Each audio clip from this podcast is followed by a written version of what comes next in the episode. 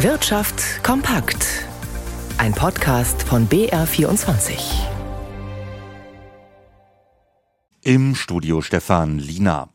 Viele Firmen sind derzeit noch im Krisenmodus. Trotzdem hat sich im vergangenen Jahr die Zahl der Erwerbstätigen in Deutschland erhöht auf ein Rekordhoch von rund 45,6 Millionen.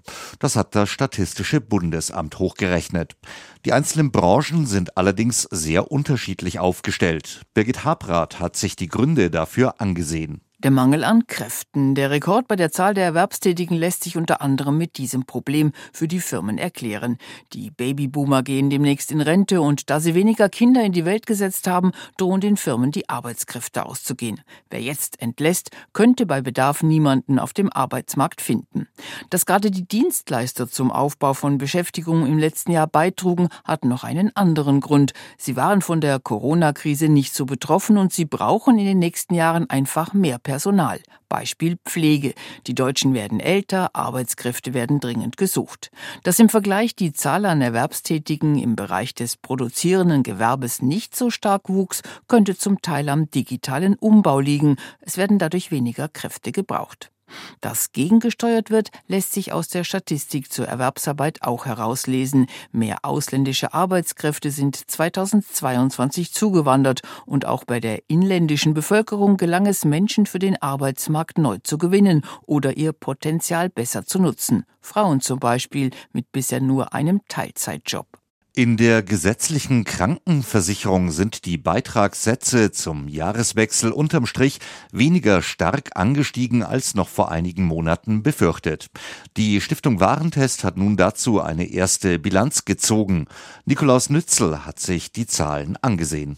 71 Krankenkassen sind für alle gesetzlich Versicherten frei wählbar. Sie sind also nicht etwa an eine bestimmte Firma gebunden.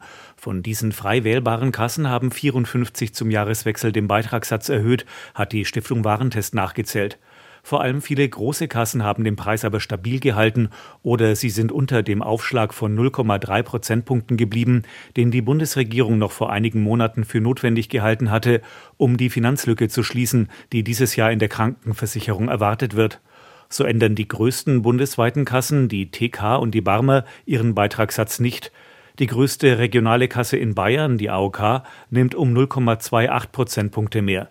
Der Abstand zwischen besonders günstigen und besonders teuren Kassen kann einige hundert Euro im Jahr ausmachen. Bei Kassen, die ihren Beitrag angehoben haben, erhalten die Versicherten ein Sonderkündigungsrecht, das sie bis Ende Januar wahrnehmen können.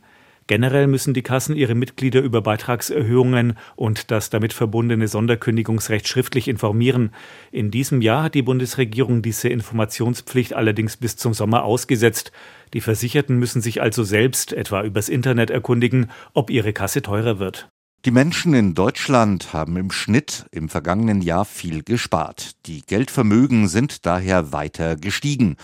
Monika Stiel in unserem Börsenstudio. Wie hoch ist dieses Plus denn ausgefallen?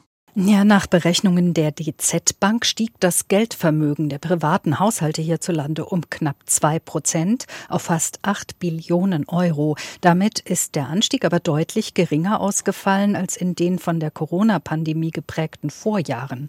2020 hatte das Plus 6,7 Prozent betragen und 2021 8,5 Prozent. Das lag zum großen Teil daran, dass viele Menschen während der Pandemie mehr Geld übrig hatten als in normalen Zeiten, zum Beispiel weil Urlaubsreisen ausfielen und Freizeiteinrichtungen zeitweise geschlossen waren. Im vergangenen Jahr war das alles wieder möglich, aber wegen den hohen Inflationsraten musste für Waren und Dienstleistungen mehr Geld auf den Tisch gelegt werden. Ein Abschmelzen der Geldvermögen konnte nur verhindert werden, weil viele Menschen in Deutschland erneut gespart hätten wie die Weltmeister, hieß es von den Experten der DZ Bank. Der DAX hatte vergangenes Jahr 12 Prozent verloren, heute steigt er wieder etwas um 0,9 Prozent auf jetzt 14.048 Punkte.